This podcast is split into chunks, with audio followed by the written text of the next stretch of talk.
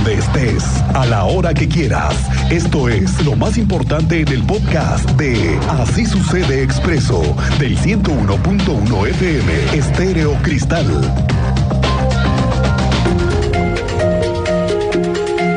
Hay un tremendo escándalo entre directivos del INDEREC. Se ha puesto caliente el tema de problemas con funcionarios públicos relacionados con el deporte. Y es que hoy se supo que la Contraloría ya tiene una denuncia y no vaya usted a pensar que es porque le negaron a alguien una beca, ¿eh? No, no, no, no, no. El tema es mucho más complicado de lo que parece. Todo indica que tiene que ver con temas sexuales y un funcionario público involucrado acusado por una mujer. Y eso ha destapado un escándalo entre los compañeros del hoy investigado. ¿Por qué? Porque se ha sabido de quejas y que puede ser esta. Esta puede ser la primera de una serie de denuncias por temas relacionados con temas de supuestos acosos. Pero hasta ahora es una denuncia, la primera que ya cayó, y el gobierno espera que pueda haber más.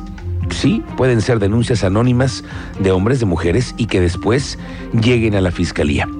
Pero aguas, este es un tema muy, muy delicado. Primero, hasta ahora ha sido solo una denuncia que ya está confirmada.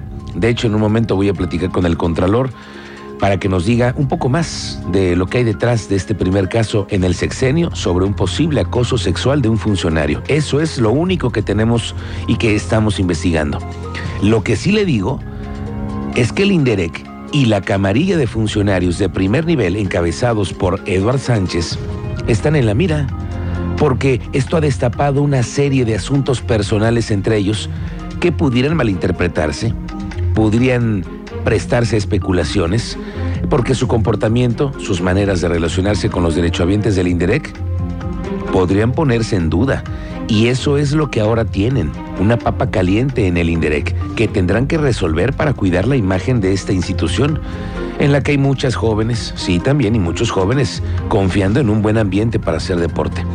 Eso es lo que tiene que cuidar el titular del INDEREC, y que además el señor ya cumple un año de funciones y el gobernador tendrá sus propias evaluaciones, porque claro, él es el que lo puso allí, pero creo que podría ser mucho más destacada la chamba de alguien que tenga esa herramienta tan poderosa, que es la de generar espacios deportivos, la de impulsar a nuevas generaciones, la de ser competitivos, darles herramientas, creo yo.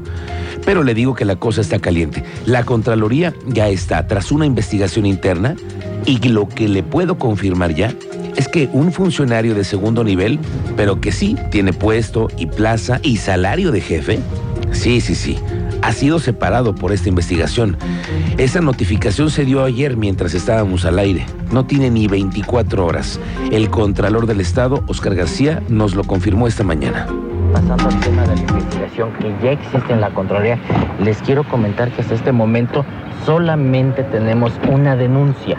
No hay más, solamente es una denuncia donde una chica que trabaja ahí en el Instituto del Deporte acudió con nosotros, nos explicó su situación, donde ella manifiesta que ha sido acosada por parte de un, un, director.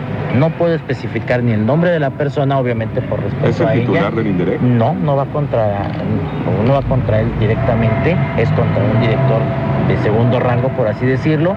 Tampoco puedo dar ahorita el nombre ni el cargo, por- justamente por respeto y porque la investigación apenas está en curso. Apenas se presentó.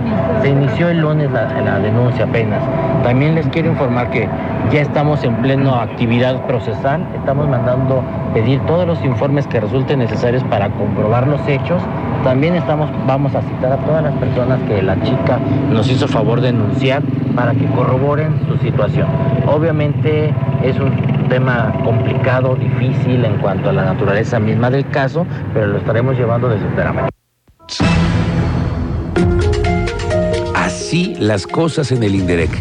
La cosa, le digo, está caliente y vamos a ir tras el expediente para conocer quiénes más están en la lista, de toda la lista que se dieron de los nombres de los funcionarios que pudieran estar implicados en este asunto. Le digo, más tarde vamos a platicar con el Contralor intentaremos conocer un poco más de este caso. Ayer le contaba de la obra de 5 de febrero, tuvo una supervisión nuevamente el lunes con la constructora y sus residentes en este proyecto, que son los de ICA, y las autoridades del gobierno para mandarlos a pedir cuentas. Como usted sabe, y habrá observado que la obra ya no hay vegetación. Ya toda fue retirada. Supuestamente tiene una vigilancia con unos detectores. Tú sabes más de esto, Andrea Martínez. Muy buenas tardes, bienvenida. Ángel, muy buenas tardes y también a toda la audiencia. Pues así es, derivado de las obras de Avenida 5 de Febrero, se han retirado y trasplantado 583 árboles y palmeras, de las cuales, bueno, pues el 92% ha sobrevivido. Así lo reportó el secretario de Desarrollo Sustentable Estatal, Marco del Prete Tercero, quien, bueno, precisó que como parte del programa Protectores que se lanzó en julio pasado, eh, justamente derivado de, pues, de estas obras de Paseo 5 de Febrero, en total se han trasplantado 258 árboles y 324 palmeras. Destacó que, eh, bueno, se ha registrado un porcentaje de supervivencia del 92%, el cual, bueno, considero que es alto, ya que el promedio es del 80%. Escuchemos este reporte que nos compartió el secretario de Desarrollo Sustentable Estatal. Hoy se han eh, trasplantado 583 individuos, 254, 258 árboles, 324 palmeras. Eh, que y, el porcentaje de supervivencia, vale la pena mencionarlo, son el 92%. Es altísimo ese porcentaje de supervivencia. Normalmente está alrededor del 80% de la supervivencia por el trasplante. Es muy alto.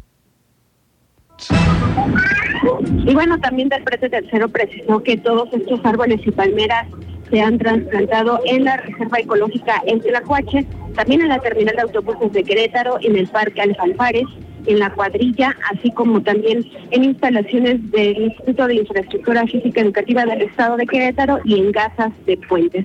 Recuerdo, bueno, que hasta el momento cerca de 1.250 personas se han registrado en el programa Protectores, el cual, bueno, pues recordemos, tiene por objetivo garantizar que todo árbol que sea trasplantado o reubicado por motivo de la obra pública sea colocado en sitios adecuados que permitan que los ciudadanos los adopten, pero que también vigilen que son cuidados para continuar con su desarrollo. Esta fue la información, Miguel Ángel. Gracias, Andrea Martínez. Pendientes. La secretaria de Salud ha estado reportando que se lleva ya un avance del 71% en la aplicación de vacunas contra la influenza aquí en Querétaro. Antes de que concluya el año, se habrá llegado un avance del 80% en la aplicación de vacunas a los grupos blanco, que es decir, los niños de 6 a 59 meses, adultos mayores, embarazadas, personal de salud, así como personas que padecen alguna cardiopatía, insuficiencia renal, que tengan cáncer, diabetes, por mencionar algunas enfermedades. O sea, fíjate que ha habido una muy buena respuesta de los grupos blanco.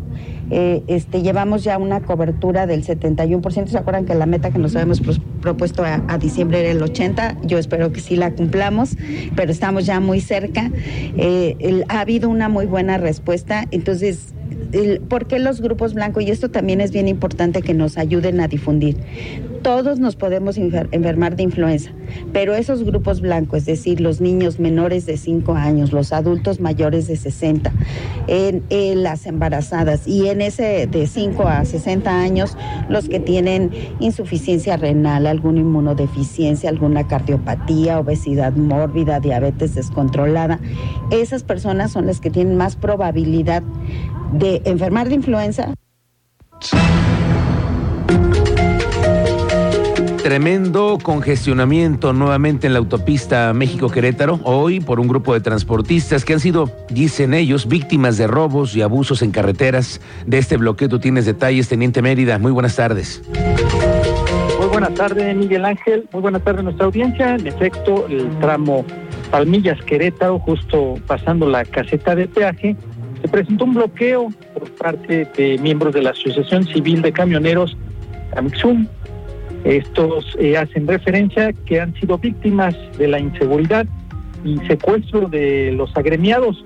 Al lugar acudieron elementos de la Guardia Nacional para dialogar con estos miembros de esta asociación y se les hizo referencia de los robos y de los secuestros que han sido víctimas y se quejan porque al último señalan que ellos son los que han tenido que actuar y en casos en específico realizar la búsqueda de sus compañeros. Esto provocó intensa carga vial en la carretera 57 con filas de vehículos de 5 a 7 kilómetros en ambos sentidos. Detalles más adelante, el rescate de tres personas del interior de un domicilio, captura de dos sujetos con camioneta robada de esto detalles más adelante, Miguel Ángel. Gracias, Teniente Mérida, y estamos pendientes también para platicar contigo de esos operativos.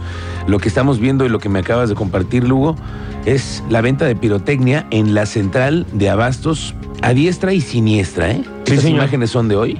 Son de hoy, aquí justo nos lo está compartiendo nuestro auditorio en el mercado de Abasto, sigue la venta de pirotecnia y ya es descarado la pirotecnia muy peligroso de verdad. Y tú ves las tremendas cajas que están ahí. Y ahí está un niño vendiendo. Además. Aquí hay un niño vendiendo. Estas imágenes se las haremos llegar a la Dirección de Inspección Municipal, pues para que las tengan.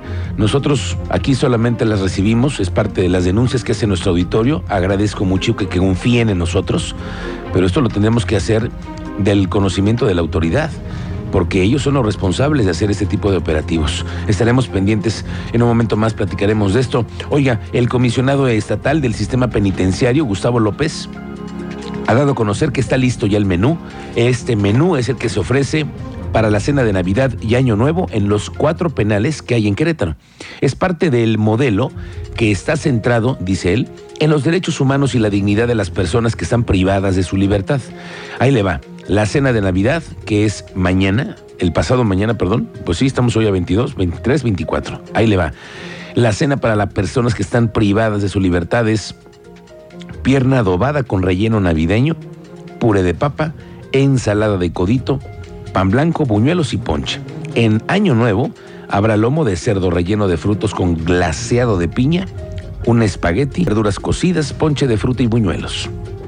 especial para los cuatro centros penitenciarios del estado, que será pierna adobada con relleno navideño, puré de papa, ensalada de codito, buñuelos y ponche. Y para el año nuevo será lomo de cerdo relleno con frutos, espagueti, ponche de frutas y buñuelos. También realizaremos actividades propias de la fecha, como son la tradicional pastorela, los villancicos navideños y para esta ocasión habrá una posada con toda la población que incluye piñatas y aguinaldos.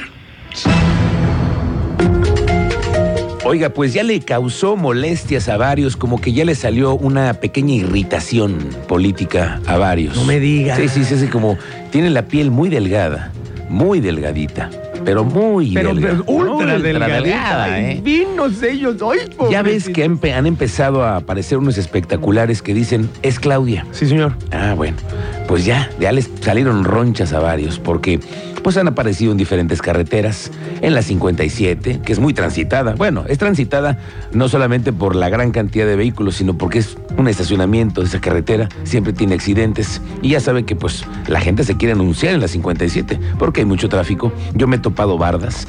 Hay activistas de Claudia Sheinbaum aquí en Querétaro que ya están operando que también están buscando lugares en donde poner más espectaculares de Es Claudia. Bueno, ¿por qué lo están haciendo? Porque se les permite, porque en este país así se vale. Y como el presidente tiene las corcholatas en la calle, promoviéndose, pues todo se vale y todos se hacen de la vista gorda. Bueno, los priistas opinaron. Polo Hospital, que es uno de los pocos priistas que quedan hoy en Querétaro, habló de este tema. Primero, la verdad es que es darle vuelta a la ley de una forma... Honestamente es culpa del presidente López Obrador. ¿Por qué? Porque le advertí que necesitan es aparecer en una encuesta, subir el nivel de conocimiento en las encuestas. Entonces la señora y los otros dos señores, en lugar de estar pensando en hacer su chamba para lo que se les contrató, pues están pensando en ganar una encuesta. Pero esas reglas las puso el presidente. Entonces, ¿qué tiene que estar haciendo el presidente diciéndole a sus corcholatas que se muevan, que se promocionen, que se publiciten para ganar la encuesta? Entonces, al final, me parece que es culpa del presidente López Obrador. Y lo que estamos viendo aquí, pues es completamente eh, darle vuelta a la ley, es ilegal, es burdo y es chapa.